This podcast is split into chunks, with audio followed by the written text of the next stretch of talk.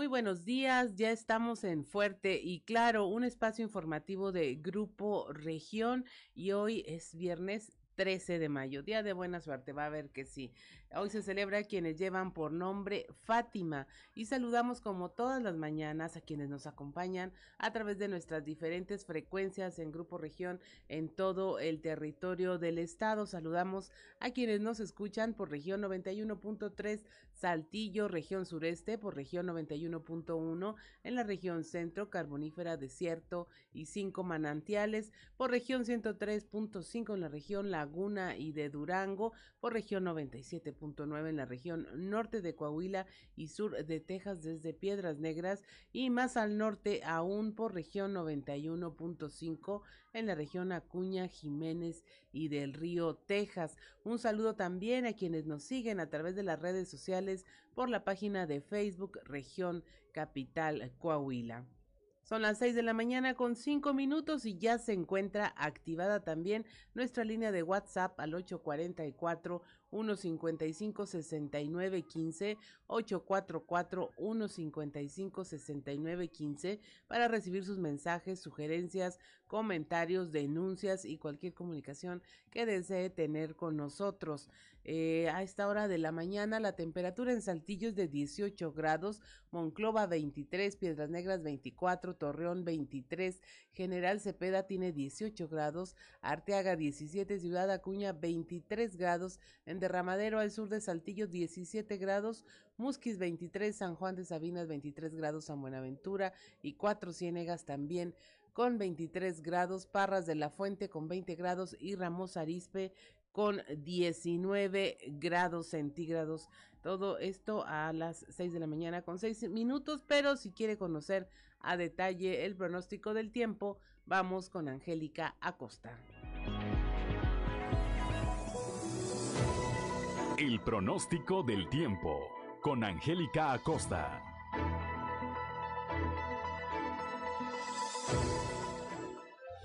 Amigos, hola, hola, ¿cómo están? Feliz y maravilloso viernes. Mi nombre es Angélica Costa. Vámonos con los detalles del clima. Continúan las temperaturas cálidas para Saltillo. Se espera una máxima de 29 grados, mínima de 16 durante el día. Mucho sol.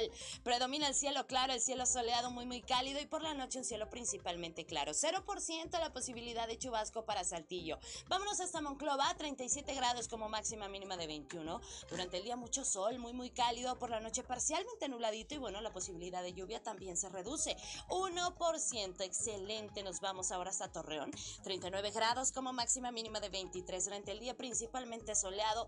Va a estar muy, muy cálido. Vamos a tener un cielo claro y por la noche un cielo parcialmente nubladito. La posibilidad de lluvia, 1% ahí para Torreón. Muy bien. Piedras Negras también temperatura cálida, 38 grados como máxima mínima de 22. Durante el día de un cielo soleado pasaremos a parcialmente nublado, sin embargo va a estar muy cálido y por la noche un cielo principalmente claro. 4% la posibilidad de chubasco para Piedras Negras. Muy bien, Ciudad Acuña, también temperatura cálida, máxima de 38 grados, mínima de 22, principalmente soleado durante el día, muy muy cálido y por la noche principalmente claro la posibilidad de precipitación, 5%, eso es para Ciudad Acuña. Vámonos ahora hasta la ciudad vecina de Monterrey, Nuevo León, ahí en la Sultana del Norte también se espera temperatura cálida, 38 grados como máxima para este viernes, mínima de 20 durante el día, principalmente soleado, va a ser muy muy cálido, mantente bien hidratado y por la noche un cielo principalmente claro. La posibilidad de precipitación, 2%. Ahí están los detalles del clima. Que pases un feliz y maravilloso inicio de fin de semana. Cuídate mucho, maneja con mucho cuidado. Buenos días, nos escuchamos el lunes con los detalles del clima.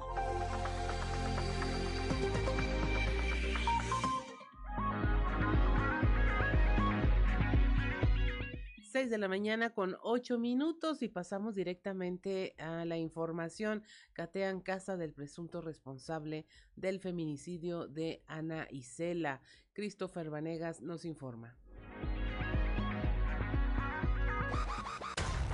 Conforme a las investigaciones realizadas por elementos de la Fiscalía General del Estado, se realizó un cateo en el domicilio de Alexis, quien es el presunto responsable del feminicidio de Ana Iselda. Sin embargo, aún no se cuenta con el paradero del responsable y no se tiene pista del mismo. Fueron elementos de la Fiscalía quienes durante la noche de este miércoles realizaron un cateo en el domicilio localizado en la calle 21 de la colonia María de León, que presuntamente es el domicilio de Alexis, el señalado como responsable.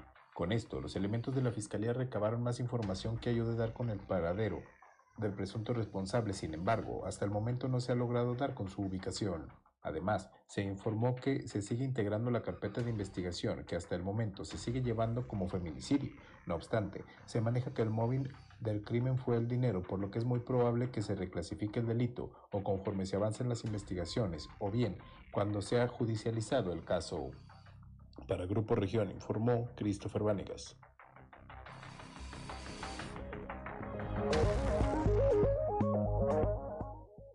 6 de la mañana con 10 minutos. Un hombre intentó huir y se lanzó desde una altura de 10 metros. Christopher Vanegas nos tiene la información.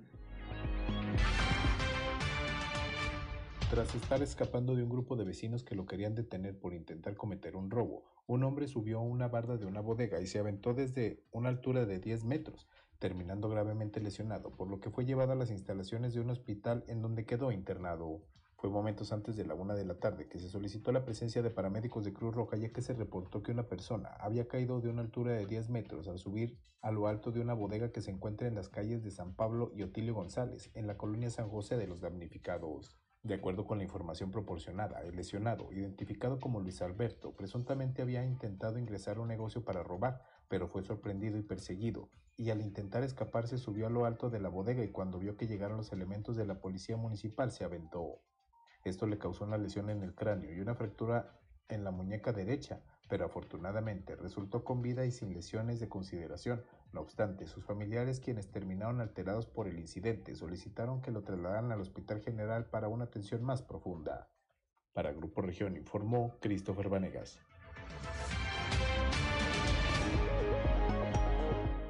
6 de la mañana con 11 minutos. Mueren dos personas en un accidente en la autopista Saltillo Monterrey.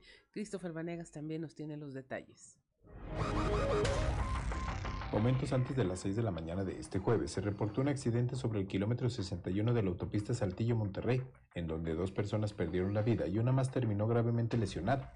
Percance que bloqueó la circulación durante gran parte de la mañana de este jueves. De acuerdo con la información proporcionada por los cuerpos de emergencia de Nuevo León, fue durante la mañana que se registró el accidente en el tramo de dirección de Saltillo a Monterrey, luego de que un vehículo Jetta se impactó por alcance contra un tráiler y posteriormente volcó a la altura del kilómetro 61. Este percance cobró la vida de dos personas de las tres que viajaban en el interior del vehículo que tenía placas del estado de Coahuila, por lo que se cree que las personas fallecidas son originarias de aquí del estado, lo que aún no se puede determinar, ya que no se encontró la documentación de las personas fallecidas y el lesionado fue trasladado inconsciente. Por otra parte, este percance bloqueó la circulación de la autopista durante varias horas y no fue hasta que se tomó conocimiento por parte de las autoridades de Nuevo León y se ordenó el traslado del vehículo al corralón cerca de las 10 de la mañana que se liberó la circulación. Para Grupo Región informó Christopher Vanegas.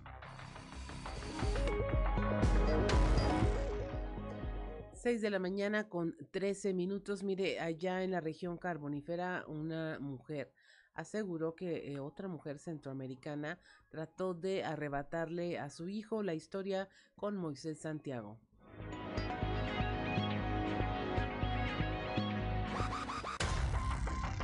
Según lo que informó una desesperada madre de familia en Nueva Rosita, se registró un fallido intento de secuestro a su pequeño de 9 años de edad tras poner la denuncia, las autoridades buscan a una mujer probablemente centroamericana, quien se le acusa de querer robarse al menor. Julieta N., madre del pequeño, relató que al transitar por uno de los callejones de la calle 10 de la colonia comercial de Nueva Rosita, la mujer le ofreció una golosina al menor, la cual fue rechazada. De inmediato sujetó de un brazo al menor, tratando de llevárselo, mientras que la madre forcejeó con la mujer, impidiendo la acción. Al no lograr su objetivo, la presunta responsable emprendió la huida. Extraoficialmente, la centroamericana viajaba en compañía de un sujeto a bordo de un auto color negro que abordó huyendo del lugar de los hechos, mientras que la madre de familia solicitaba vía telefónica la intervención de los elementos de seguridad pública. La mujer vestía short corto con una pañoleta amarrada en la cabeza. La madre de familia logró observar varios tatuajes en las piernas, sin otras señas visibles en el rostro. Ante esta amenaza, la madre de familia solicitó la intervención de seguridad pública para que presten vigilancia en la escuela primaria José María Morelos, donde estudia el infante con la intención de evitar hechos de lamentables consecuencias. Desde la región carbonífera para Grupo Región Informa, Moisés Santiago.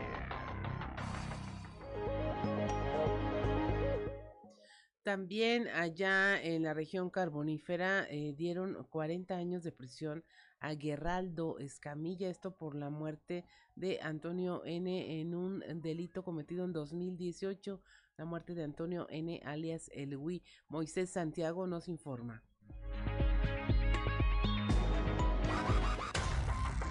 Tras haber realizado la audiencia en contra de Guerraldo Escamilla, se determinó la sentencia por el delito de homicidio calificado por ventaja y tormento y ocultamiento de cadáver. Con el fin de ocultar un delito, el juez penal dictó la sentencia de 40 años de prisión sin beneficio de condena condicional, puesto que victimó a Antonio Cárdenas Cervantes, alias el Wii. El delegado de la Fiscalía General del Estado en la región carbonífera, Ulises Ramírez Guillén, dio a conocer que se dio la audiencia de juicio oral que se llevó a cabo este jueves desahogándose dos pruebas testimoniales a cargo del Ministerio Público para reparación del daño e individualización de la pena. Se realizan alegatos de apertura y clausura. Además de la sentencia dictada por el juez, una multa de 80.600 pesos se condena a la reparación del daño a la cantidad liquidada. Como se recordará, Guerraldo dio muerte al Wii el pasado 18 de octubre de 2018 y el hallazgo se hizo el 2 de noviembre de ese mismo año en el Panteón Municipal de Musquis. Desde la región carbonífera para el Grupo Región Informa, Moisés Santiago.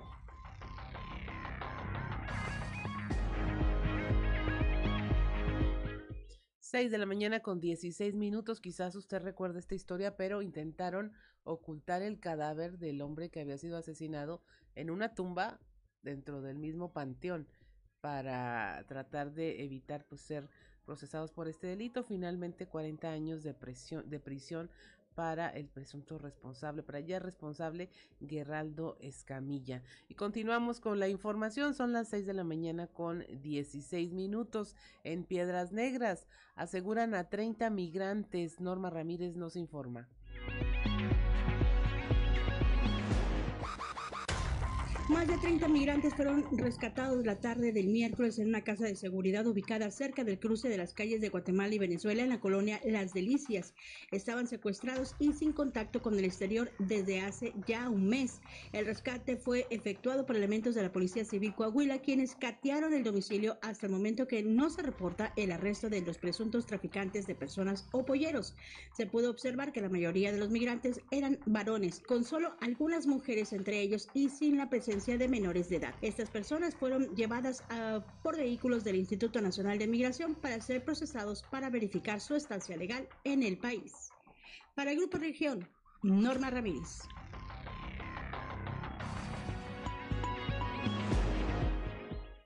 6 de la mañana con 17 minutos allá en Torreón, en la región Laguna. Un choque entre camionetas dejó cuantiosos daños materiales. Víctor Barrón nos informa.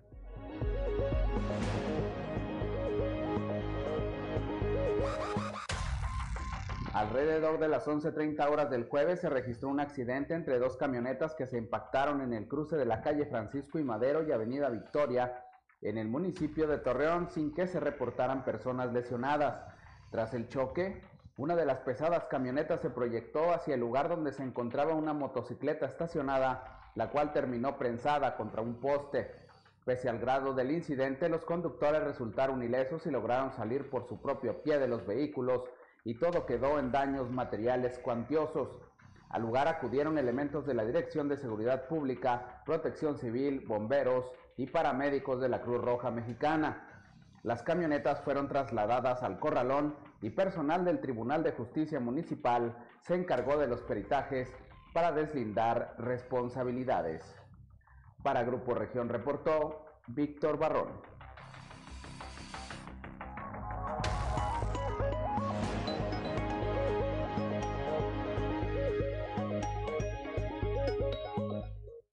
Seis de la mañana con 19 minutos. Mire, en este eh, delito que le comentábamos, eh, estaban pidiendo una pena máxima de hasta 55 años de cárcel al homicida uh, ya en, en Guerraldo Escamilla.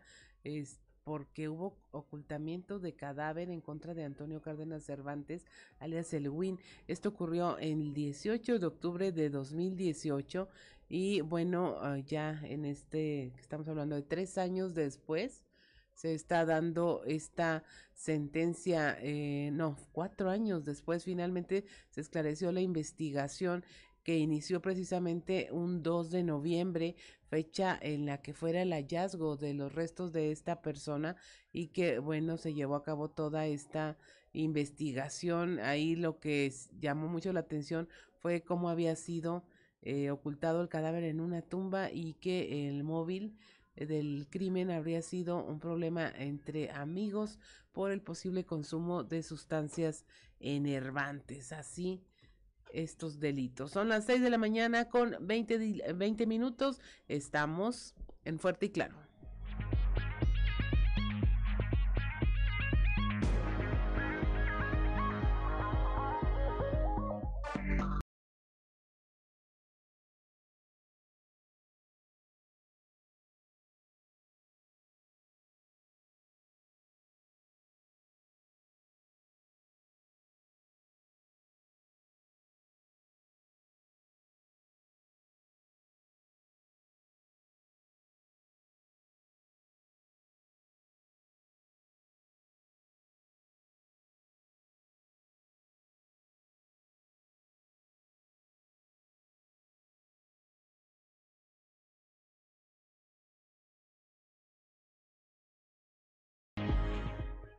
6 de la mañana con 25 minutos y si usted nos sigue a través de la radio se dio cuenta de que estamos en la eh, en el rock alternativo con Red Hot Chili Papers con la canción eh, Regálalo, Give It Away.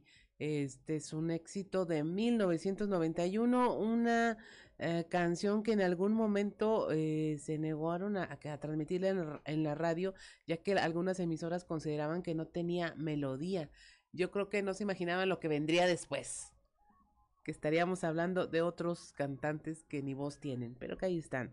Pero mire, y son las 6 de la mañana con 26 minutos y le presentamos eh, la portada de nuestro periódico Capital, que el día de hoy, bueno, trae esta nota que recuerda el feminicidio de la maestra Susana y que pues hay al menos dos escuelas, eh, dos eh, grupos de alumnos que pues están de, de luto por esta muerte. Eh, la Escuela Primaria Federal Francisco de Urdiñola y la Escuela Primaria General Francisco Murguía tienen en sus puertas principales un moño negro en símbolo de luto. Ahí la maestra Susana impartía clases de inglés a alumnos de cuarto grado, incluso una de sus hijas asistía a estos, a uno de estos planteles. Ahí eh, una maestra tuvo oportunidad de darle clase y describió a la maestra Susana además como una buena y atenta madre de familia en todo momento. También le traemos que sigue la búsqueda del presunto responsable del homicidio de Ana Isela. Eh, están, ya realizaron un cateo por parte de la Fiscalía General del Estado en el domicilio de Alexis N., presunto responsable de esta muerte. Sin embargo, aún no se cuenta con su paradero y se advierte que no hay pistas sobre el mismo. Le traemos la historia de un hombre, un joven que tras escapar de un grupo de vecinos que lo querían detener por intentar cometer un robo, se subió a la barda de una bodega y desde ahí se lanzó había 10 metros de altura más o menos y terminó gravemente lesionado. También le tenemos la historia de la maestra Silvia, quien cumplió 37 años ah, como eh, trabajadora de la educación en la Secundaria Federal Nazario Ortiz Garza, impartiendo la materia de ciencias sociales. Su labor fue reconocida junto a otros muchos maestros este eh, ayer jueves con la imposición de la medalla Rafael Ramírez que se otorga por cumplir más de 30 años de servicio. Y también le hablamos bueno del tradicional de la tradicional búsqueda de aumento por parte del Sindicato Nacional de Trabajadores de la Educación para los docentes. El secretario general de la sección 38 Jicotencal de la Cruz anunció que el CEN el Comité Ejecutivo Nacional del CENTE solicitará un incremento salarial mayor al 3.4%. Ya más adelante seguramente nos estarán eh, indicando en qué quedó esta negociación previa al Día del Maestro. También el gobierno municipal está realizando obras de mantenimiento a vialidades, hacen limpieza nocturna a puentes y deprimidos, barrido manual y pintura durante el día. Esto en voz de el alcalde José María Fraustro Siller. Y bueno, también le tenemos este reconocimiento que le comentábamos de los maestros, en donde el gobernador Miguel Riquelme reconoció a los maestros de la región sureste por su día al entregar la presea magisterial 2022 a más de 240 maestros con... Eh, más de 30, 40 y 50 años de servicio.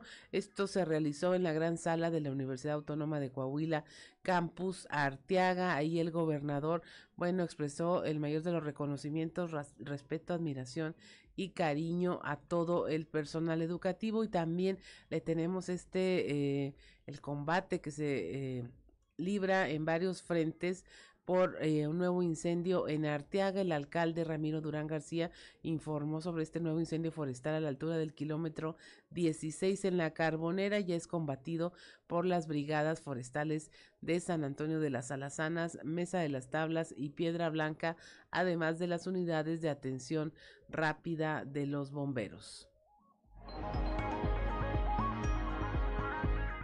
6 de la mañana con 30 minutos y es momento de escuchar qué se dice en los pasillos.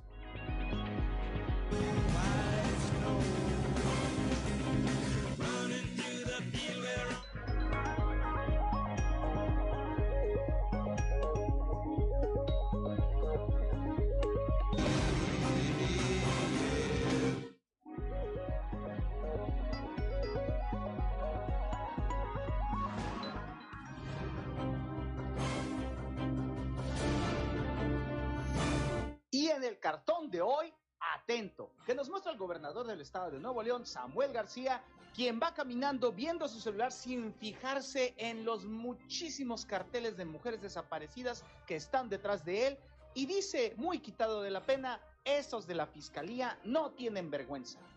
Tal como lo prometió, el gobernador Miguel Riquelme entregó ayer cada uno de los 241 reconocimientos que se hicieron a los maestros y maestras que cumplieron 30, 40 y 50 años de servicio y que se llevó a cabo en el campus Arteaga de la UADC de Salvador Hernández Vélez. ¿Vieron eso? Eso es ser bárbaro.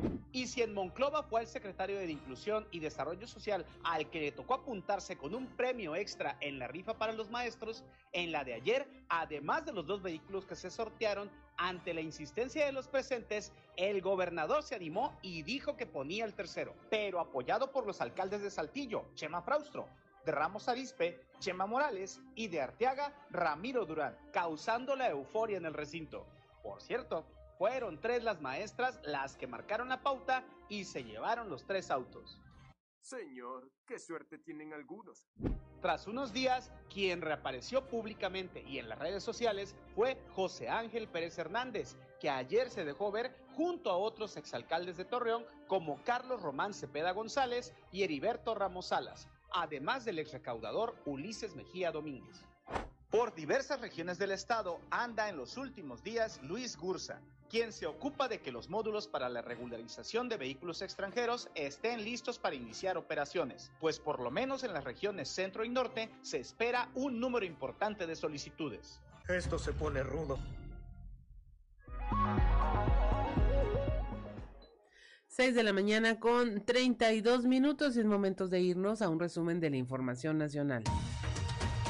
Reporta Nuevo León cuatro casos de hepatitis infantil. La Secretaría de Salud de esta entidad informó que ya tiene registro de estos cuatro casos, los cuales están siendo monitoreados para ver la evolución de los pacientes. Se trata de los primeros casos de esta enfermedad en el país. Los pacientes se encuentran en instituciones públicas y privadas y hasta el momento estables. Hasta el 3 de mayo, la Organización Mundial de la Salud, la OMS, notificó que a nivel mundial se han reportado 228 casos de hepatitis infantil aguda grave, así como cuatro fallecimientos, esto en una veintena de países.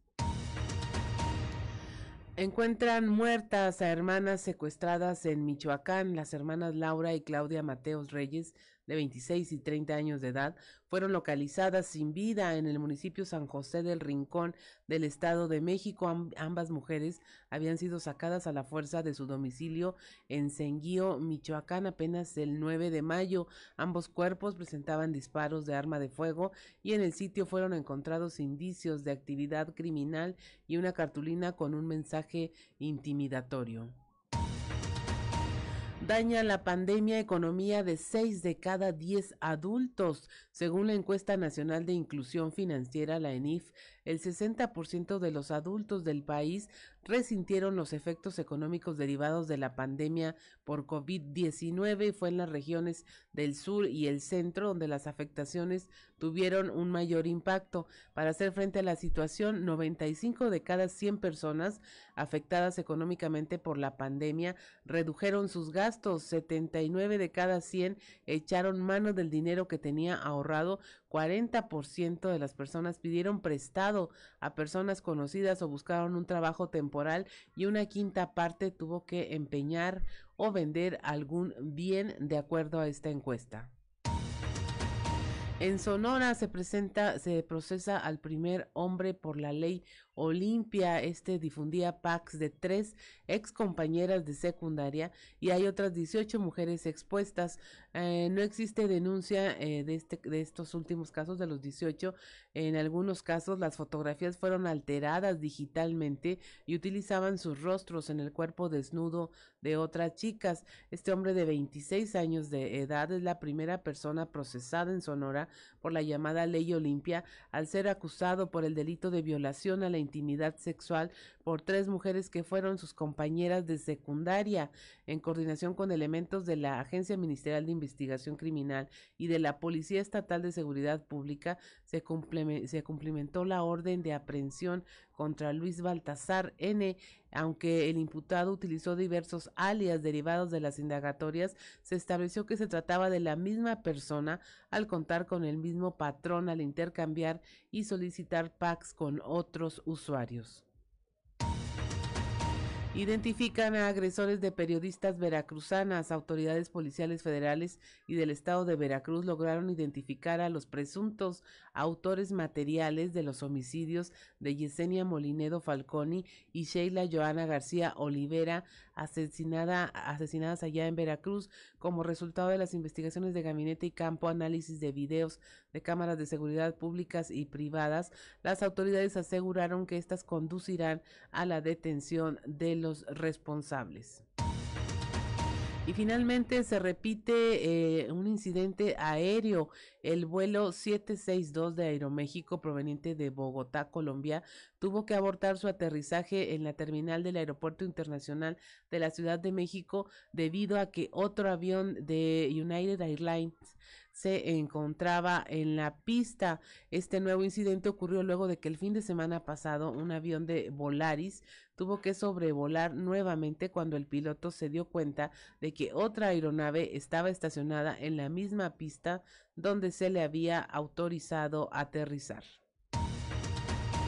6 de la mañana con 37 minutos y continuamos con eh, la información generada en todos los rincones del Estado en la voz de nuestros reporteros aquí en la región sureste, porque las maestras y maestros son una prioridad para el gobierno estatal. El gobernador Miguel Riquelme adelantó que antes de terminar su gestión habrá mejoras para todo el magisterio. La información con Raúl Rocha. ¿Qué tal compañeros? Buenos días, información para el día de hoy, porque las maestras y maestros son una prioridad para el gobierno estatal el gobernador Miguel Ángel Riquelme Solís adelantó que muy pronto mejorarán el servicio médico y prestaciones para el magisterio. Así lo dijo previo a la entrega de reconocimientos para docentes que cumplieron 30, 40 y 50 años de servicio que se efectuó en la unidad Campos Arteaga de la UAS.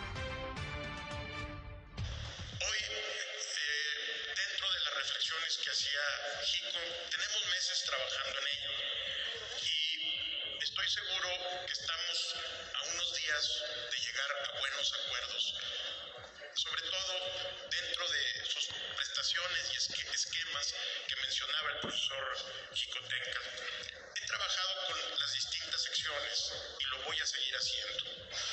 Hoy, lamentablemente, los recursos no son los que esperamos y esperábamos, pero hemos hecho una buena administración, hemos tratado de sacar nuestros problemas adelante. Algo que comentó ahorita el profesor Jicotenca, lo iba yo a, a decir cuando en diciembre vimos varios estados de la República que no completaban los salarios de los maestros y cuando no completas, pues es que tuviste otras prioridades. Y para mí, la prioridad son las maestras y maestros de Coahuila. Por eso,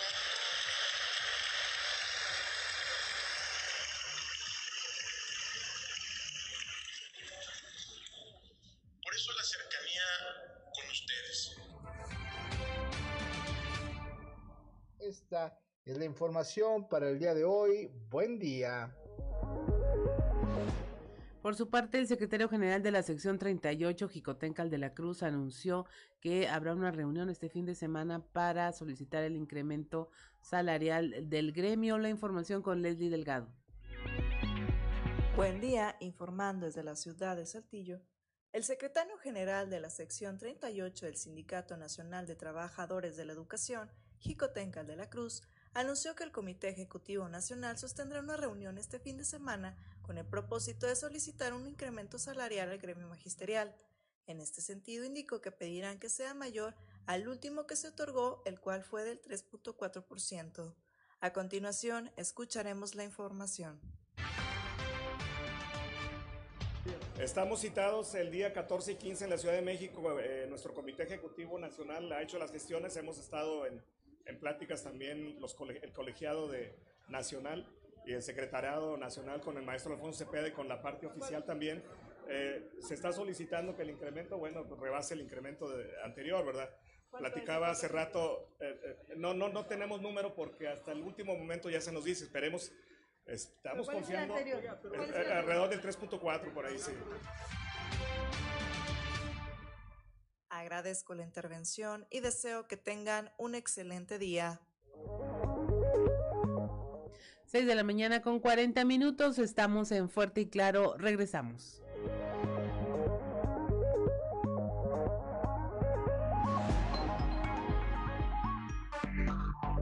Enseguida regresamos con Fuerte y Claro.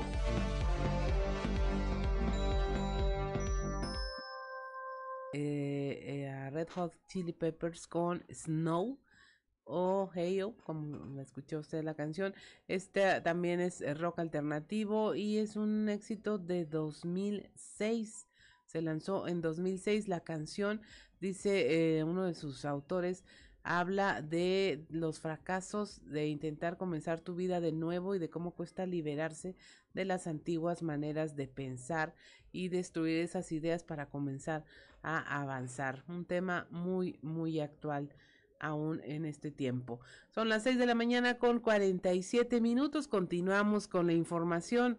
Allá en la región centro, pues están uniendo esfuerzos para reforzar la vigilancia en las escuelas. Eh, esto en consecuencia de los constantes eh, robos y actos vandálicos. Nuestra compañera Guadalupe Pérez nos tiene la información.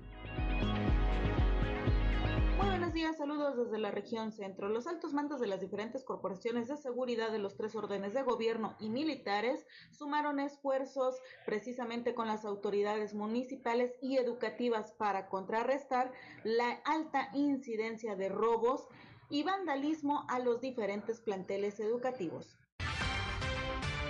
Sin embargo, creo que tenemos ahorita la ventaja de contar con estadísticas porque de ahí podemos partir para eh, diseñar un, un, esquema, un plan, una estrategia para empezar a abrirlo. Lo que sí pienso que es importante es ver precisamente los horarios, porque pues, si bien no podemos tener un policía permanentemente en, cada escuela, pues sí podemos acudir precisamente a los horarios donde se da más este tipo de, de actividades ilícitas. Tal como lo precisa encabezan ahí las diferentes autoridades. El objetivo de esto es sumar esfuerzos y poder contrarrestar la alta incidencia de robos y daños que se han generado en las escuelas. En algunas de estas ha sido reiterativo las situaciones que se han registrado, por ello buscan abatir esta situación. Saludos desde la región centro para Grupo Región Informa, Guadalupe Pérez. 6:48 de la mañana en Torreón se está diseñando un programa integral de atención al servicio de agua potable, esto por parte de la actual administración. La información con nuestro compañero Víctor Barrón.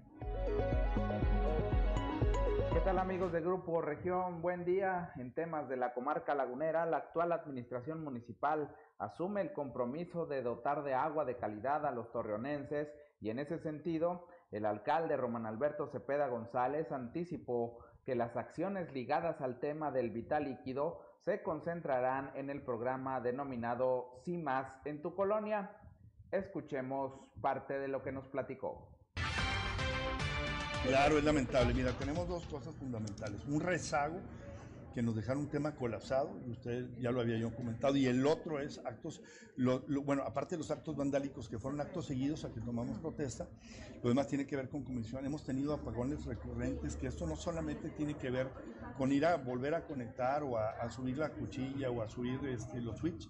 Esto tiene que ver con que se vacían las tuberas de agua y nos requiere, un nos requiere tiempo el que vuelva a tomar todo este tipo de acciones que al final nos provoca una insatisfacción, por supuesto, en algo que ya es una problemática. Torreón es la principal problemática, pero en el norte del país y en el país hoy la falta de agua es un tema recurrente. Hoy tenemos que ser mucho más eficientes y lo estamos tratando de hacer. Yo, yo considero que a finales de este mes, el día 16 iniciamos con un programa que se llama Sí, más en tu colonia. ¿sí? el lunes, ¿eh? Que es el, que es el próximo lunes, que tiene que ver con el anuncio oficial no solo de los pozos, de los 40 reparaciones de los pozos que tenemos también, sino de unas brigadas multidisciplinarias que van desde hacer un arreglo masivo de fugas hasta un, arreglo también masivo de desafogos de drenajes también, a través de una estrategia en la que podemos darle paso a muchísimas necesidades que tenemos y al final es un tema integral. Esto es todo en la información desde La Laguna, reportó Víctor Barrón. Un saludo a todo Coahuila. 6 de la mañana con 51 minutos. En Musquis están investigando a tres policías municipales luego de eh, que hubo señalamientos en su contra por abuso de autoridad. Esto ah, luego de que una joven Perla Beatriz Ovalle, pues denunciara públicamente el haber sido agredidas por, ah, por policías municipales. Eh, aunque luego no puso denuncia, se contactó con la alcaldesa Tania Flores Guerra y ella, bueno, le aseguró que iban a actuar, que esperaban la denuncia y bueno, toda esta historia nos la tiene nuestro compañero Moisés Santiago. Muy buenos días Juan y Claudia, a todo nuestro amable auditorio que nos escucha en todo Coahuila. En la información que tenemos para el día de hoy, tras los señalamientos contra tres policías municipales en Musquis, la alcaldesa Tania Flores Guerra aseguró que los elementos policíacos involucrados fueron suspendidos para permitir que el Ministerio Público realice una investigación. Esto es lo que nos comenta al respecto. Pasa esta certificación, se va a tener que ir y ellos, eh, eh, eh, se tiene que aplicar la ley, pero ahorita está en la cancha del Ministerio Público este, aplicar la ley a como ello lo, lo dicte que viene siendo el juez. Pero por lo pronto, Tania Flores suspendió a estos policías implicados en este, en este pequeño detalle. Pero yo te voy a decir una cosa, la verdad siempre sale a la luz. Los videos que nos van a proporcionar, los videos que nos van a proporcionar se van a hacer públicos para saber cómo inició si hubo o no hubo riña, si hubo o no hubo afectados, y se va a hacer público. Ahora, ¿por qué muchos me dicen que no le ponga atención, que haga caso omiso? Yo siempre he sido una mujer frontal, yo siempre he sido una mujer que agarra, agarra, que agarra los cuernos del toro de la mano y, y que le saca frente a cualquier adversidad. Entonces mi padre siempre me decía, lo único que tenemos es el honor y ese lo tienes que defender a capa y espada. Entonces yo no voy a permitir que me vengan y me digan que Tania Flores no hace, que no quiere apoyar, cuando desde el día uno hemos ofrecido y hemos abierto las puertas para apoyar. Y ahorita es el claro ejemplo de quién no quiere realmente ser ayudada. No quiere realmente ser apoyada. Entonces, si realmente lo que quieren hacer es circo político, bueno, este es el último en vivo que hacemos de este tema. Ya el pueblo se dio cuenta. Esta es la información que tenemos para todos ustedes desde la región carbonífera para Grupo Región Informa, su amigo y servidor Moisés Santiago. Que tengan un excelente fin de semana. 6 de la mañana con 53 minutos. Nuevamente se llevó a cabo una reunión de seguridad binacional en Eagle Pass donde participaron autoridades de México y Estados Unidos. La información con nuestra compañera Norma Ramírez. Muy buenos días. Esta es la información desde Piedras Negras. Nuevamente se llevó a cabo una reunión de seguridad binacional en la ciudad de Eagle Pass, donde participaron autoridades de México y Estados Unidos a través de las dependencias de los estados fronterizos de Coahuila y Texas para conocer los resultados que se tienen como relación a la implementación de los operativos de patrullaje y vigilancia en la franja fronteriza. La reunión se desarrolló en las instalaciones de la patrulla fronteriza que se localizan en la ciudad de Eagle Texas, a la cual acudió Sonia Villarreal Pérez, titular de la Secretaría de Seguridad Pública del Estado de Coahuila, así como personal del Instituto Nacional de Migración en Piedras Negras, a través de la cuenta oficial de Twitter de la Secretaria de Seguridad de Coahuila. Se dio a conocer que también se contó con la participación de la Secretaría de Defensa Nacional, la Sedena y de la Guardia Nacional de México, esto por parte de las autoridades provenientes de la República Mexicana, mientras que por parte de las autoridades de los Estados Unidos se contó con la presencia de personal de la Aduana y Protección Fronteriza, la CBP, por sus siglas en inglés, del sur de Texas, así como la patrulla fronteriza y la Guardia Nacional Tejana. Para Fuerte y Claro, Norma Ramírez. 6 de la mañana con 55 minutos, estamos en Fuerte y Claro, regresamos.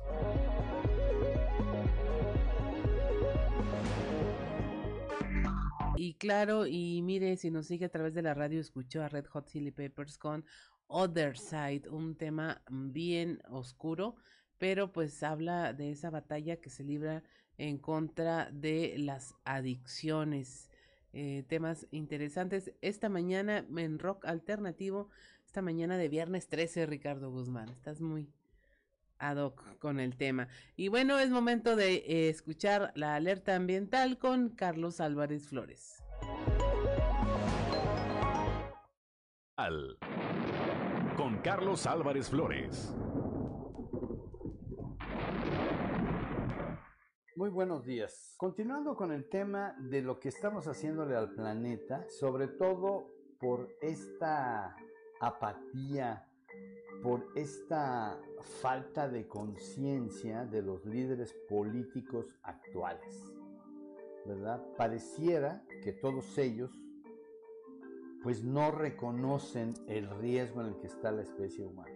Ya sabemos que todas las medidas, los acuerdos y los compromisos que en estas 26 COPs, en estas 26 reuniones que llevamos sobre el tema del calentamiento global, sabemos que son insuficientes para detener, o sea, no son lo suficientemente ambiciosas para limitar el calentamiento global, o sea, el calentamiento del planeta, a 1.5 grados Celsius, por encima de los niveles preindustriales, ¿verdad?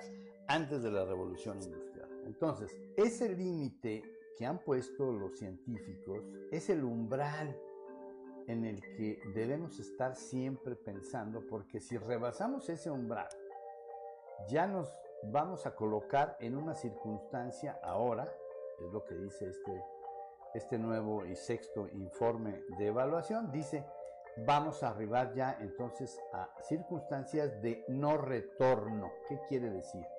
Esto de no retorno quiere decir que ya no va a haber manera de recuperar el equilibrio de los ecosistemas en el planeta. Y recordando los bosques, que es el tema del que estábamos hablando, debo decirles que seguimos perdiendo corteza vegetal matorrales, selvas y bosques, los seguimos perdiendo a un ritmo extraordinario, que puede ir cuando menos de 4 millones hasta 10 millones de hectáreas de pérdida de esta corteza vegetal cada año. Es absurdo. Hasta aquí lo quiero dejar, ¿verdad? Para continuar la semana entrante con el tema del calentamiento global. Muy buenos días.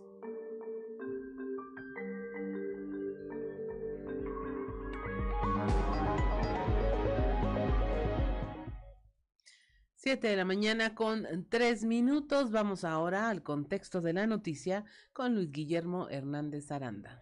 El contexto de la noticia con Luis Guillermo Hernández Aranda. En 25 años de ejercicio periodístico, no recuerdo que Musquis haya generado tanta información negativa en tan poco tiempo. Al ser un municipio pequeño de Coahuila, solo se hablaba de él cuando ocurrió una tragedia o por el contrario, generaba una historia positiva pero nunca por escándalos políticos. Hoy con la alcaldesa Tania Flores, todos los días Musquis da de qué hablar. En los medios de comunicación abundan las historias de presunta corrupción, de contratos a modo otorgados por la CFE a su familia, de violaciones a los derechos humanos, de abusos policíacos. Esta semana no fue la excepción y a través de un video en redes sociales, la joven madre Barbie Ovalle denunció que junto a su hermana y dos jóvenes más sufrieron abuso policíaco. De acuerdo a su versión, fueron detenidas sin motivo aparente. Los agentes utilizaron sus armas de fuego para golpearlas. Los hechos ocurrieron el pasado domingo y las víctimas han difundido videos donde se aprecia la violencia de la corporación. El martes, la joven en compañía de otras personas realizó una protesta en las afueras de la presidencia municipal. Querían ser recibidas por la alcaldesa. De acuerdo a la información difundida en diferentes portales de noticias, la edil llegó a sus oficinas media hora después de que acabara la protesta. La joven afirmó que hubo actos de corrupción en el proceso en el que ella intentó denunciar a los elementos que la agredieron, además de que han seguido acosándola a ella y a su familia. En redes sociales, la alcaldesa subió un video donde hace un llamado a los ciudadanos de que no salgan a altas horas de la noche a la calle y así no se arriesgan a sufrir agresiones. También Tania Flores afirmó que existe la versión de que los elementos policíacos fueron primero quienes sufrieron las agresiones de parte de las jóvenes y únicamente se defendieron, lo cual también es posible porque siempre hay dos versiones en todas las historias. Las autoridades están obligadas a investigar y a esclarecer los hechos, pero sin duda llama la atención cómo en la gestión de la morenista Tania Flores han aumentado las denuncias de abusos contra la policía municipal. Apenas semanas atrás, Tania Flores se convirtió en noticia cuando de manera indebida impidió que se entregaran apoyos del gobierno de Coahuila. Basta con buscar en Google el nombre de Tania Flores para darse cuenta de todas las noticias negativas que han difundido los medios de comunicación para darse cuenta que algo no está bien en Musquis. Soy Luis Guillermo Hernández Zaranda, nos escuchamos a la próxima.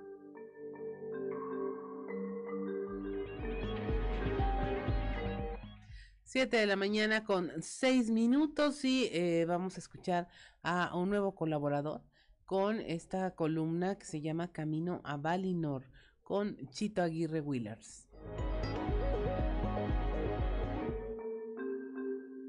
Hola, muy buenos días, tardes o noches, dependiendo la hora en que me lean. Soy José Inocencio Aguirre Villars, Chito, mexicano, coahuilense y saltillense, a mucho orgullo. Esposo, padre de una niña hermosa y muy talentosa y de cuatro hijos que son unos campeones. Economista de profesión, funcionario público de muchos años, periodista, zarapero, aficionado a los libros, a los cowboys y al deporte en general. Hoy, después de poco más de 20 años de transitar en la vida pública de mi estado y de mi país, decidí abrir este espacio, que me gustaría considerar un espacio de debate de ideas para poder expresar y discutir sobre algunos temas que considero vale la pena discutir. Algunos, la mayoría tal vez, serán temas relacionados a la política, la vida pública y mi forma personal de ver lo que sucede hoy en día en México y el mundo. Otras veces hablaremos de temas de coyuntura, sucesos que tal vez tengan que ver con el deporte, la música, el arte o de las cosas que a mi parecer vale la pena hablar en determinado momento. ¿Por qué lo hago en este momento? Por varias razones. La primera, creo que el andar de 20 años en estos trotes me permite tener un punto de vista que puede ser interesante para poner a consideración. La segunda, y la más importante, por el momento que estamos viviendo en nuestro país. Mi padre fue priista toda su vida.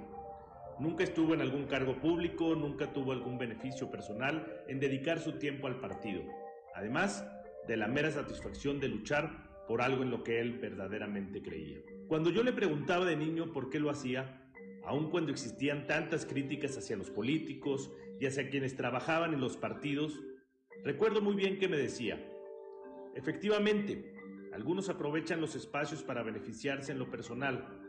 Algunas cosas no se han hecho bien, pero creo que somos más los que queremos hacer las cosas correctas, los que creemos que para cambiar a nuestro país debemos de hacerlo desde adentro y dar la batalla para ser cada vez más los que queremos hacerlo como debe de hacerse. Yo también lo creo. Creo también, por otra parte, que lo que estamos viviendo hoy, en la manera en que el presidente y su partido están manejando el país, es justamente lo opuesto lo que necesitamos para avanzar hacia un estado en donde podamos tener mejores condiciones de vida. Hoy tenemos un gobierno que puso todos los huevos en una sola canasta, la canasta del populismo. Por decreto y argumentando una bola de tonterías, canceló prácticamente todos los programas, obras y acciones que existían en gobiernos anteriores.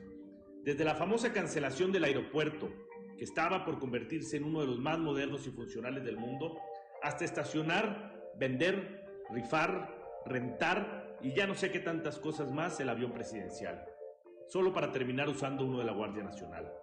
Cancelar el seguro popular, las estancias infantiles, las compras de medicamento dejando en desabasto, entre otros, a los niños con cáncer, programas que fueron modelo a nivel internacional como Prospera, los refugios de mujeres violentadas, los fondos para atender desastres, los fondos para apoyar la seguridad en los estados, fondos para el desarrollo metropolitano, pueblos mágicos y un muy largo etcétera, todo cancelado de un plumazo.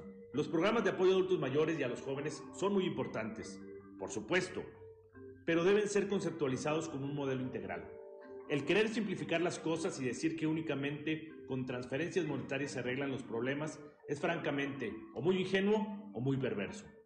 Los apoyos económicos son muy necesarios, pero deben de complementarse con esquemas de salud integral, educación, vivienda digna, seguridad social, alimentación sana y suficiente, infraestructura social, oportunidades de desarrollo y empleo, espacios y eventos de recreación, arte y deporte, entre otras muchas cosas que han desaparecido por decreto presidencial. Miguel Ramos Arispe, coahuilense, padre del federalismo mexicano, luchó por dar mayores facultades y presupuesto a los estados y municipios. Hoy tenemos un gobierno centralista que ha privado a Coahuila de poco más de 18 mil millones de pesos de su presupuesto. Además de esto, vivimos la peor inflación en más de 20 años, las tasas de homicidios más altas en nuestra historia, más mujeres desaparecidas y asesinadas que nunca, niveles de crecimiento económico prácticamente nulos, desempleo, obra pública concentrada en levantar tres elefantes blancos y un sistema de salud más colapsado que nunca. Por todo esto, creo que vale la pena que cada vez más mexicanos y mexicanas que tengamos un punto de vista distinto a lo que se vive en la dirigencia de nuestro país levantemos la voz, que discutamos, argumentemos y luchemos por nuestras ideas y formas de pensar. En este espacio es lo que buscaremos. Quiero agradecer a Grupo Región y a Capital Coahuila por permitirme este espacio, el cual aprovecharemos con mucho cariño, responsabilidad y entrega. Saludos a todas y a todos y por aquí nos vemos la próxima semana.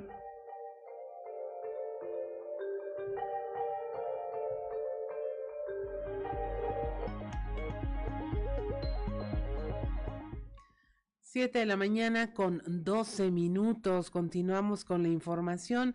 Hay dos escuelas de luto y es que la maestra Susana impartía clases de inglés en esta en dos instituciones educativas al menos a partir del cuarto grado. Leslie Delgado acudió a estas escuelas y nos tiene los detalles de la historia que se encontró.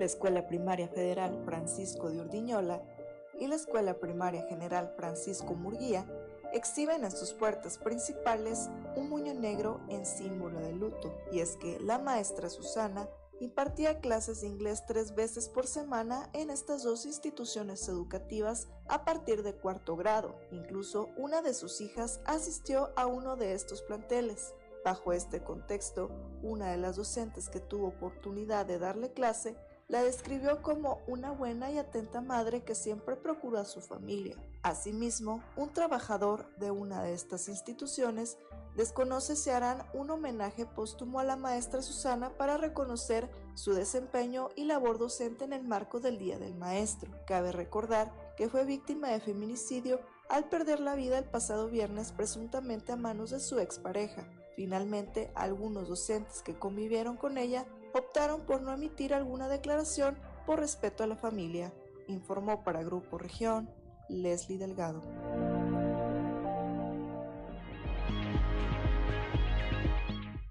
7 de la mañana con 13 eh, minutos.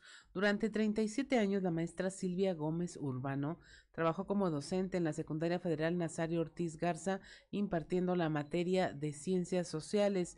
Su labor fue reconocida ayer jueves con la medalla Rafael Ramírez, que se otorga por cumplir 30 años de servicio a la educación.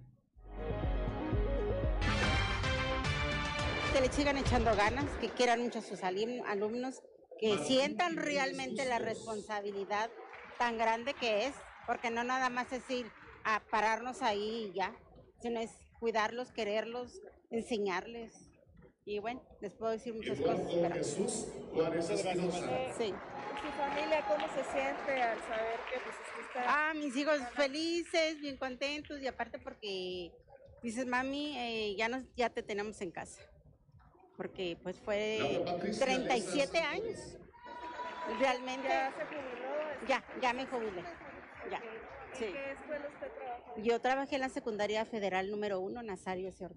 Pues es, mucha responsabilidad, pero a lo largo de, de, los años aprende uno a querer a sus alumnos, este, convive este, ellos también con nosotros. Entonces aprendemos cosas muy, muy padres también nosotros, no solamente ellos.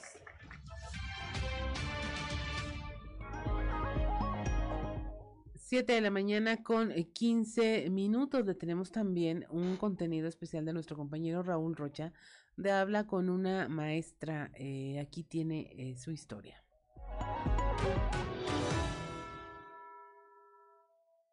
Los niños requieren una atención integral desde su nacimiento, y uno de ellos es la educación inicial. Y por eso, la maestra Denise Vargas Hernández abrazó esa especialidad de la cual se siente satisfecha al contribuir en el desarrollo integral de los bebés y pequeños de 45 días de nacidos a los 3 años en su primera etapa de aprendizaje. Con 16 años de experiencia en el ramo educativo, desde hace 5 años es la directora del Centro de Educación Inicial, profesora Dorotea de la Fuente Flores, turno vespertino. pues mucha pasión, amor, profesionalismo y sobre todo vocación. Yo creo que como agentes educativos todos los maestros debemos tener mucha vocación para poder llegar a esos almas y corazones que son tan pequeños y esperan aprender del mundo como nosotros lo hicimos en algún momento y esperan muchísimo de nosotros para futuras prácticas en su educación preescolar, primaria y secundaria. A raíz de toda esta pandemia hemos enfrentado muchísimos retos, eh, sobre todo para el regreso presencial, debido a que pues no es fácil el regresar con niños tan pequeños que aún no cuentan con una vacuna, como en este caso los niños de preescolar. Y bueno, gracias a los protocolos establecidos por la Secretaría de Educación es que hemos logrado regresar sin ninguna situación. Gracias a Dios entramos en agosto del 30 y hasta ahorita no hemos tenido ningún contagio en la institución. Su vocación en la docencia viene desde casa, ya que sus familiares son maestros además de que le gusta observar cómo los bebés aprenden a través del juego como lo marca el programa de educación inicial, un buen comienzo. El centro de atención cuenta con un equipo multidisciplinario como médico, psicólogo, trabajadora social, enfermeras, nutrióloga, responsable del banco de leches, educadoras y auxiliares de sala. Me gusta mucho el estar cerca de los niños, el aprender diariamente con ellos a pesar de que tienen muy corta edad Atendemos a niños de 45 días de nacido a 3 años. Y bueno, nuestro principal objetivo es fortalecer, enriquecer las capacidades físicas, afectivas, sociales y cognitivas desde desde la primera infancia. Para nosotros es muy importante la confianza que depositan los padres de familia para contribuir al aprendizaje de los niños desde temprana edad.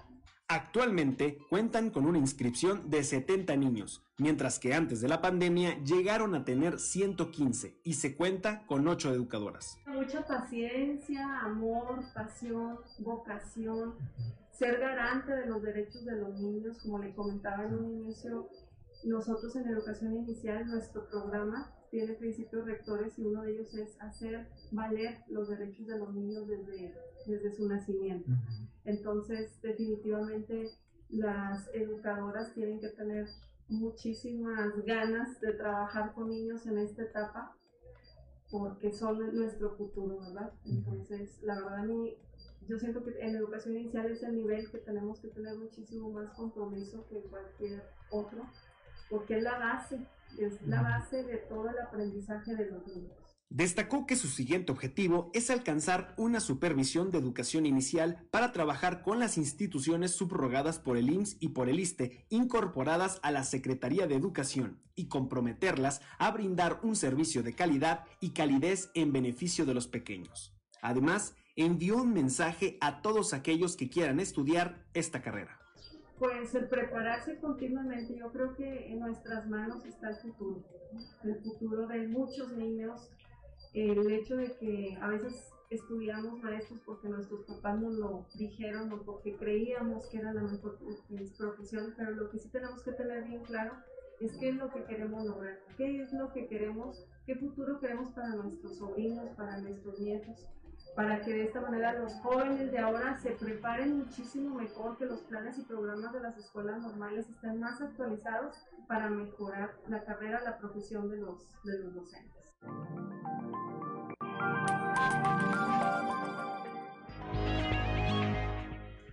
Son las 7 de la mañana con 20 minutos. Estamos en Fuerte y Claro. Regresamos.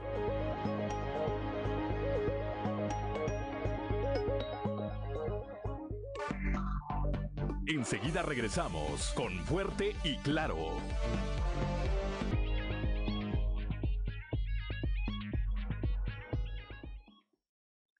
Son las 7 de la mañana con 23 minutos. Continuamos en Fuerte y Claro.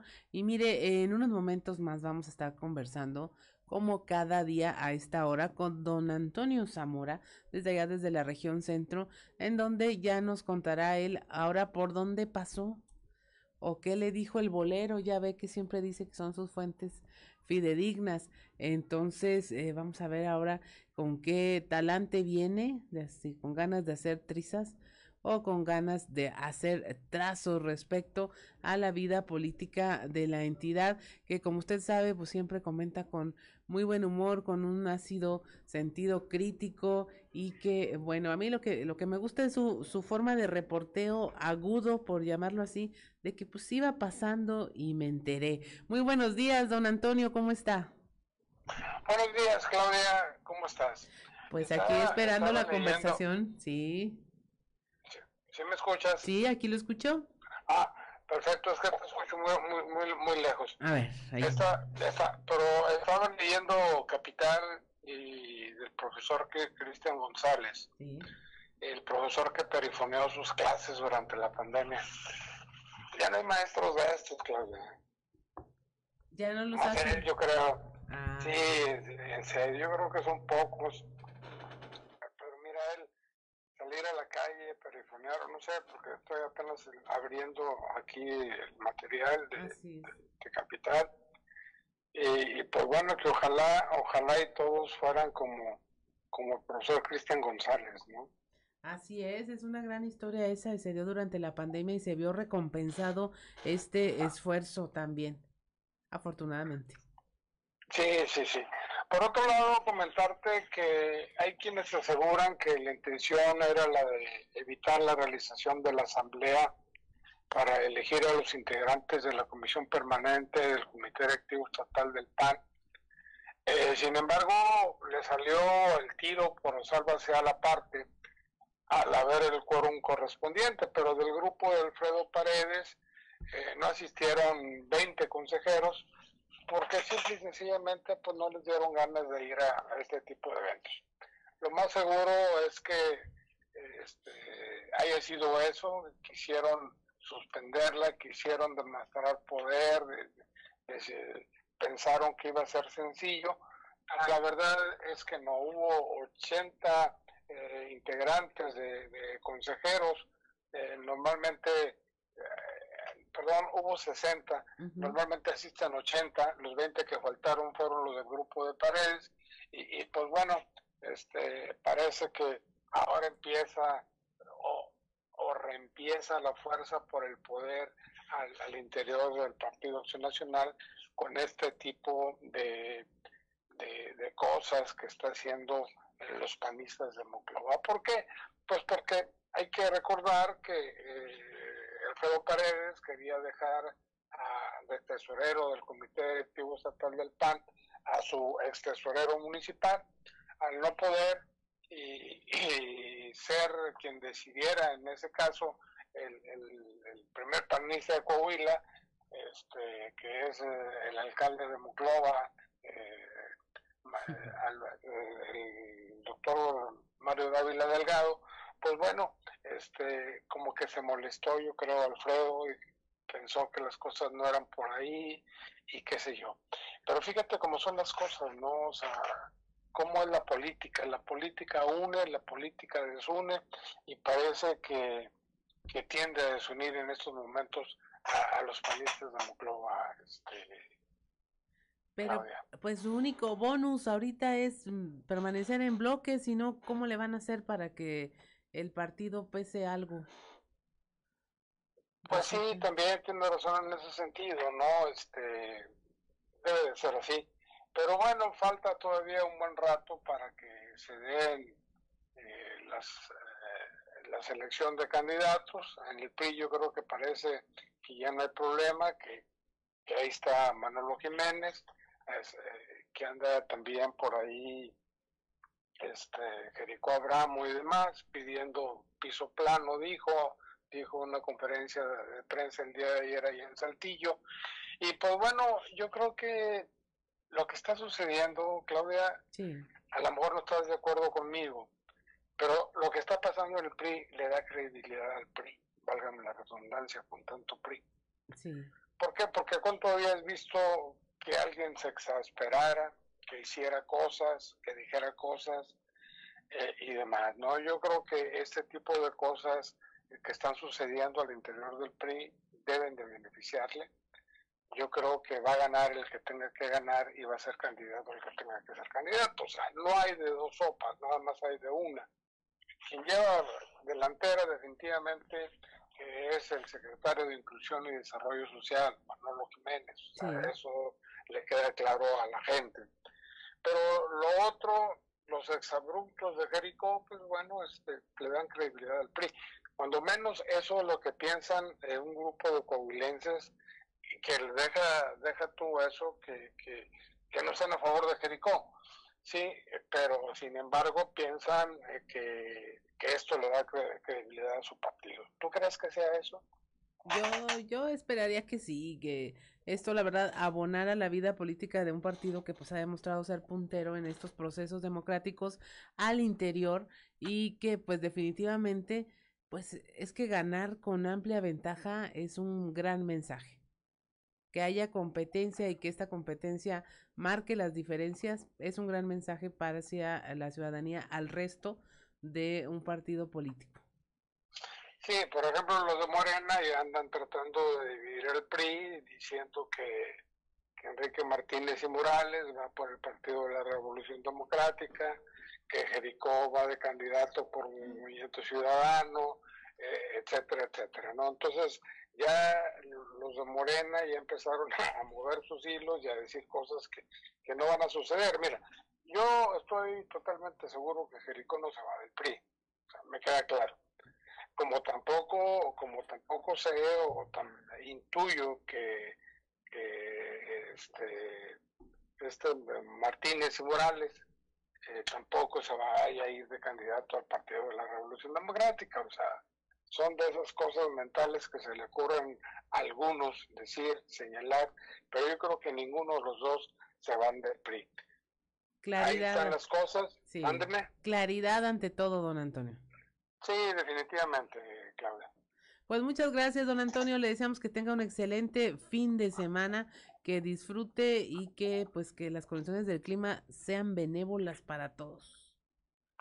Hasta el lunes. Hasta el lunes. Siete de la mañana con 30 minutos y ya tenemos en el estudio a Osiris, el terrible García. En un momento más vamos a estar platicando con él, pero mientras le queremos compartir este contenido especial de nuestra compañera Leslie Delgado, del profesor Cristian González, precisamente el, que nos, de la historia que nos hablaba don Antonio Zamora, el profesor que perifoneó sus clases durante la pandemia. Cristian González Luna es un maestro que imparte la asignatura de Geografía en la Escuela Secundaria José Santos Valdés ubicada en el ejido Lequeitio en Francisco y Madero, Coahuila.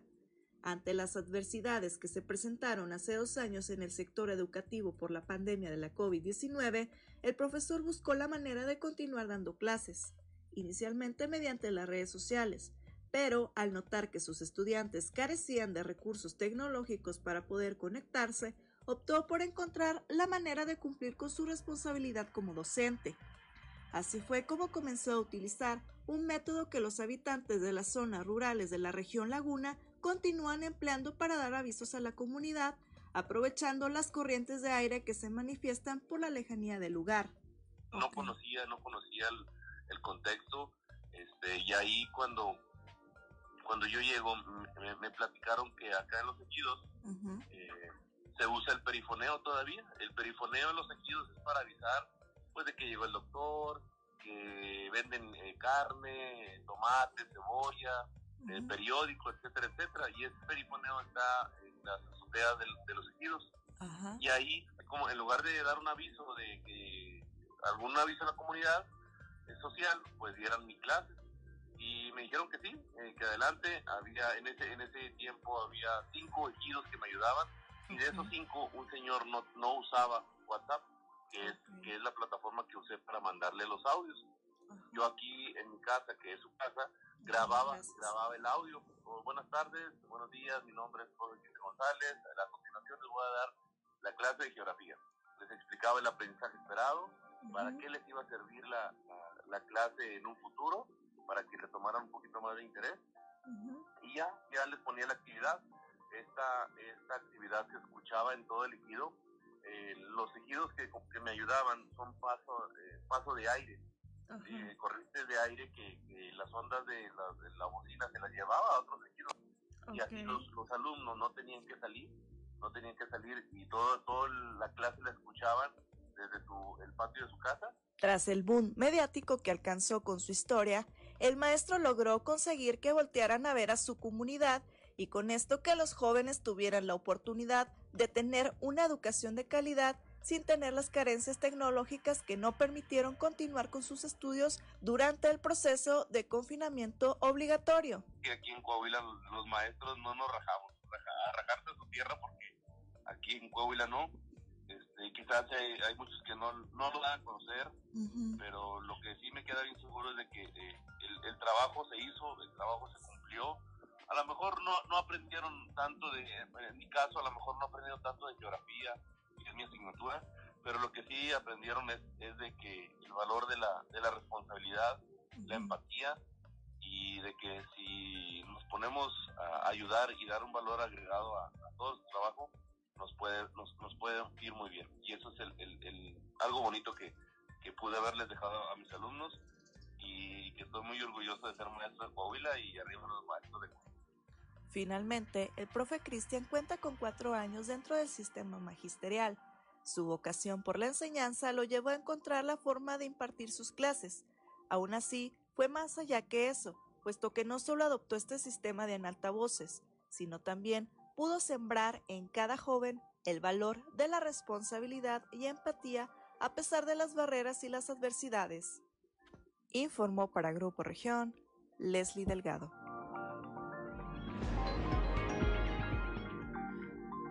7 de la mañana con 35 minutos y ya está con nosotros Osiris el terrible García. Lo que queda de lo poco que queda de mí. Pues tengo una rolita eh, que espero no se me salga un gallo, honestamente. Señora, señor, si usted está escuchando ahorita y va en el tráfico y se me sale un gallo, este, no se ría de mí, por favor. Me voy a deprimir si se ríe. No, no es cierto. De verdad es que es muy temprano para estar cantando. Eh, o muy tarde, a lo mejor muy, desvelado o muy mm. levantado temprano. Así que hoy, del Buki.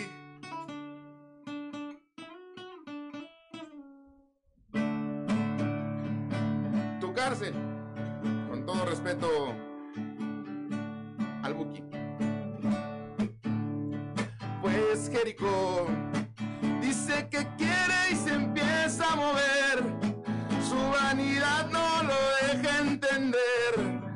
sus encuestas le meten el pie. Quiero pensar, balazo rosa lo debe medir. Eduardo Olmo se debe subir. Y ya que Rigo le ponga del PRI.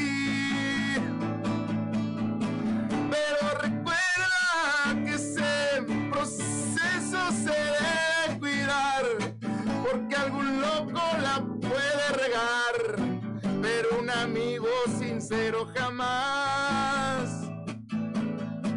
Y anda sonando que en esta alianza no se suma el pan, aunque ya saben que va a votar por Memo Anaya, no a su mamá.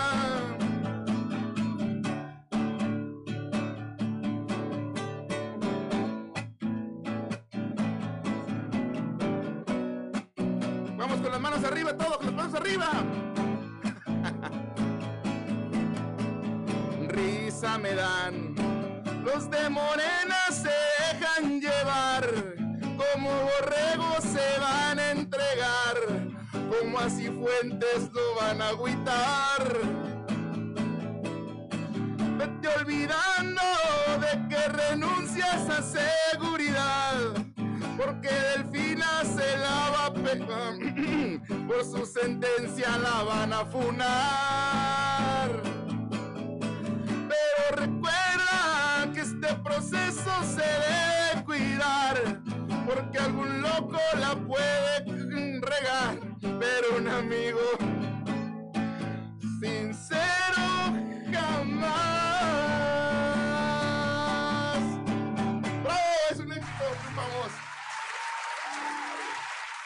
Pues ya lo escuchó usted, al buen Osiris García. Osiris, Ay, Diosito. ha- ha- hablemos de como los de los espectáculos. Un tema difícil, Un tema complicado. nacido del alma. No, pues es que Te encerraste tres meses en tu estudio en Finlandia Sí, para sí, analizar este. fue, fue, un, fue un, realmente un proceso de inspiración, Claudio Linda, este, muy complicado en el que, bueno, a través de la meditación, comer eh, lechuga, tomar agüita, este, pudimos lograr esta canción finalmente. Eh, no, no, ya que le ponga Rigo del PRI, hombre. no te creas, Rigo, o sí te creas. Es Ay. broma, pero si quieres no es broma. Ahorita lo decía don Antonio también Zamora, o sea, es una especie de validación, esta apertura, este, Sí. bueno, va a haber, va a haber un proceso que Sí, entre quien tenga que, eh, que entrarle y que pues le vaya como que, como le tenga que ir, ¿no? Está súper chido, ¿no? O sea, al final de cuentas, el PRI acaba de, de- de- como de dejar establecido que pertenecen a la socialdemocracia y parte de ese movimiento pues implica los- la, la apertura a los procesos democráticos dentro del partido y está súper fregón que al final no es por el PRI, sino por la política nacional, que tengamos realmente procesos de democracia dentro de los partidos y así cuando se den esos procesos democráticos, pues no vayan a andar chillando después porque perdieron, ¿verdad? Sí, a mí me gustaría que, que ganaran con más suficiencia que los la selección mexicana, ¿no? Que luego por un punto es la gran diferencia sí. y un punto mal marcado. Entonces, mejor que hubiera eh, esa diferencia de goles que se necesita para decir realmente quién es el que debe ganar este partido, hablando coloquialmente. No, yo lo veo muy claro, o sea, honestamente, sí, es, es- hay una, hay una fuerza eh, política, una aceptación de parte de uno de los políticos, por no decir nombres, por uno de los políticos que pertenecen a, a- revolución institucional, que está muy por encima de- del resto de cualquiera de los competidores. ¿eh? Sea, es. Y que por pues no decir que es Manolo. Oh. y que entiendan que la batalla pues es afuera. Sí, la neta es que sí. Este, mira, para la ciudadanía, este, yo creo que al final les importan pocas cosas eh, ese tipo de, de- de batallas. Eh, qué bueno que haya procesos democratizadores, por decirlo de alguna manera, pero al final el que va a tener la posibilidad de elegir entre una u otra opción entre los proyectos políticos, pues va a ser el ciudadano. Y qué chido que sea pues validado ya a través de un proceso democrático dentro de los partidos y que porque Morena también lo tiene, o sea, un proceso así como democrático y que los delegados y consejeros y no sé cómo también tienen este proceso de que puede llegar cualquier este cuidador de antro de la zona a ser diputado federal, literalmente esto sucedió. Eh, y qué, padre, porque pues son representantes de todos los niveles, de todos los sectores, a final de cuentas lo que quieres es tener a alguien que represente pues, claro. quién eres, ¿verdad? No nada más gente que siempre ha tenido ciertos privilegios. Así es. Pues son las 7 de la mañana con 41 minutos. Estamos en Fuerte y Claro. No se vaya, continúa Osiris García con nosotros. ¿A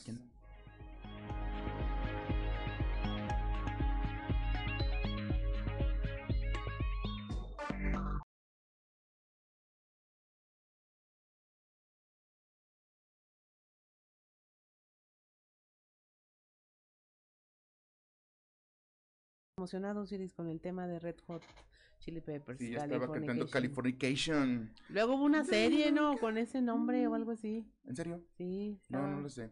Pero ese fue un regreso triunfal de los Red Hot Chili Peppers por ahí, del, debe ser como de los 2000, 2001. Este, con ese disco, de hecho, que se llama Californication. Sí.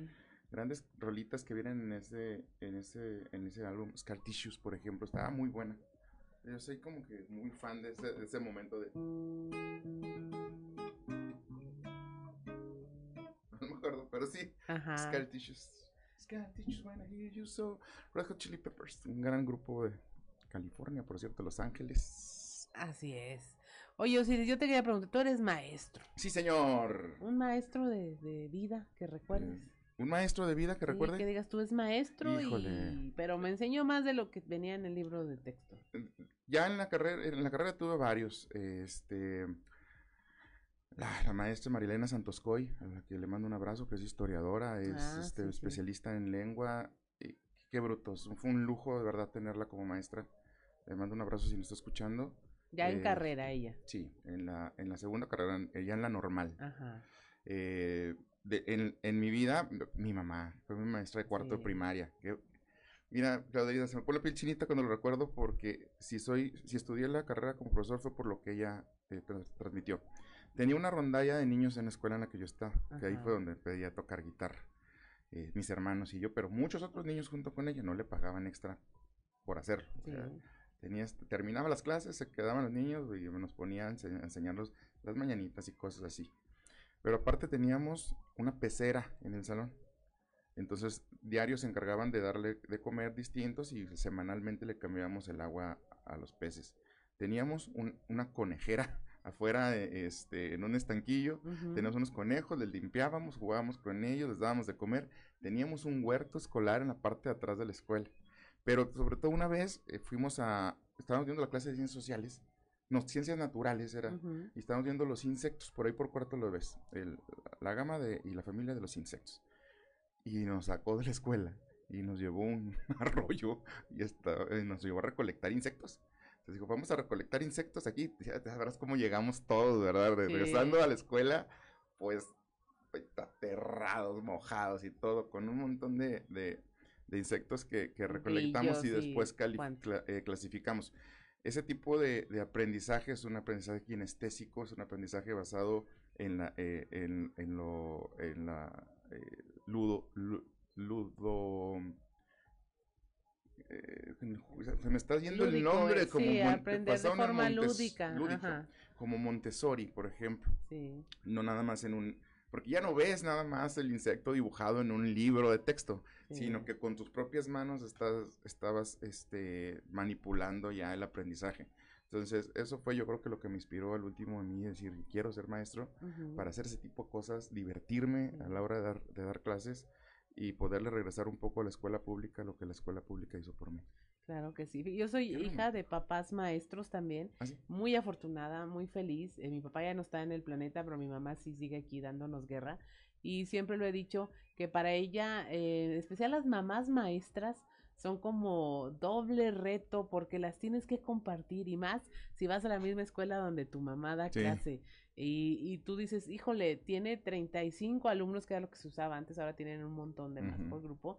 Y eres uno entre todos ellos y luego ya en el recreo, ah, ya es mi mamá, voy a pedirle dinero a mi mamá. Y sus tareas pues siempre muy aparejadas con los ciclos escolares, afortunados de tener padres que tuvieran vacaciones largas, por ejemplo. Sí, los momentos de coincidencia con las vacaciones de tus hijos es una maravilla. Pero sí, son horarios muy absorbentes, eh, llevaban mucho trabajo a casa. Este, no, es que no, lo saben, no, lo saben, la verdad, las personas que, que, no tienen un familiar este, que se dedica a la docencia, el trabajo administrativo, la carga administrativa es muchísima, pero además tienes trabajo académico, o sea, te tienes que llevar a casa los trabajos para revisarlos, y el profe que realmente tiene vocación y lo hace de corazón, híjole, yo tenía tres grupos al último, esta última, la última etapa, y era verdaderamente absorbente eh, hacer las cosas como las quería hacer estos maestros que tienen tiempos completos, por ejemplo, 40 horas en secundarias con 50 alumnos por grupo, y, que a veces ya, ya empiezan a perder la visión de lo que es eh, la vocación porque no tienen el tiempo, para, no existe yo creo que tanto tiempo en un día para poderlo hacer dedicada y conscientemente el trabajo de los alumnos. Y aún así, hay profes neta que me he quedado sorprendido de cómo pueden conocer los nombres de todos sus alumnos, eh, el tipo de problema eh, o deficiencias de aprendizaje que tienen, las virtudes que tienen. Es en serio que mis respetos completamente los de los hijos, no, no sé, tú, eh, tú, Juan Ramón, ven para acá. Sí. Este, pero los de los alumnos, ¿qué tal? Se lo saben todos. Y luego no te pasaba que salías con tus papás o con tu mamá y todo el mundo los conocía. sí. y no podías dar un paso porque ya se encontraba alguien más y los saludaba y se detenía y que cómo está y luego otro y otra vez y otra vez. Muy mal pagaditos, por cierto, ¿eh? Hay una promesa del, presidente de la República por subirles el, salario, eh, que un aumento histórico. Ojalá que por estos días tengan ese tipo de reconocimientos, que se vea en el, en el 07, que se vea en, el cheque reflejado el trabajo que hacen por la nación. Y un abrazo también para Fernando Soto, que fue mi jefe, que también es profe. Este, justamente ayer estábamos hablando de eso, por eso ahorita lo recordé. Eh, este, dijo, ah, haz la parodia de los maestros, dijo, porque decía, toca la marcha de Zacatecas, así. dijo, ya ves que no tiene letra, pero la letra debe ser como, a ver, señora Lupita, ya no le venda la señora del estanquillo, ya no le venda a los niños de quinto B, pórfense, laterales, arriba, tan, un abrazo a Fernando. Así es. No, pues grandes maestros que seguramente todos tenemos en mente, les enviamos un saludo y una felicitación. A Osiris, eres maestro también, muchas felicidades que te consientan mucho este fin de semana. Que los regalitos alcancen a llegar el lunes. Eh, sí, Rosa, este, si me estás escuchando, que quiera que seas y me conoces, este, mándame algo, no seas gacho. Acepto de 200 para arriba. depósitos, ahorita les paso mi número de cuenta. Acepto depósitos, hasta y son gratis hasta puñaladas, Rosa. No se agüiten.